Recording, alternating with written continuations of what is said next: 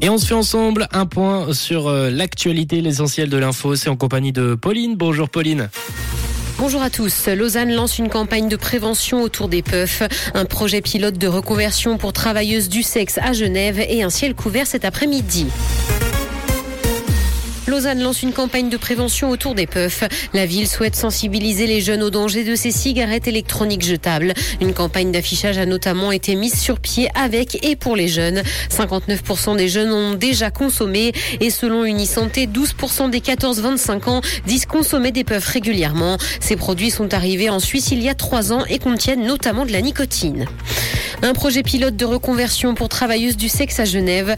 Elles sont une dizaine à avoir participé à un projet genevois de réorientation dans le domaine de la santé et du social. Et ce, à l'initiative de deux associations. Il s'agit de SOS Femmes et de l'Ortra Genève. Après une formation de deux ans, près de la moitié des participantes ont obtenu un diplôme et certaines ont même trouvé un emploi fixe. La formation s'est faite en deux temps avec la première année exclusivement destinée aux travailleuses du sexe et la seconde dans un cursus cantonal standard.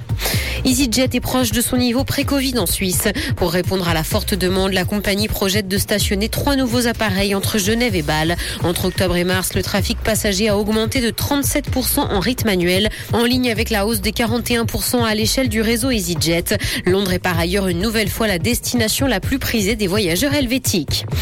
Dans l'actualité internationale, en Iran, trois hommes ont été exécutés en lien avec des manifestations. Ils ont été arrêtés en novembre dernier et ont été reconnus coupables de guerre contre Dieu et d'avoir été en possession d'une arme lors d'un mouvement de protestation. Le pays est secoué par ce mouvement depuis la mort de Macha Amini en septembre 2022. Elle avait été arrêtée par la police des mœurs qui lui reprochait d'avoir enfreint le code vestimentaire imposé aux femmes.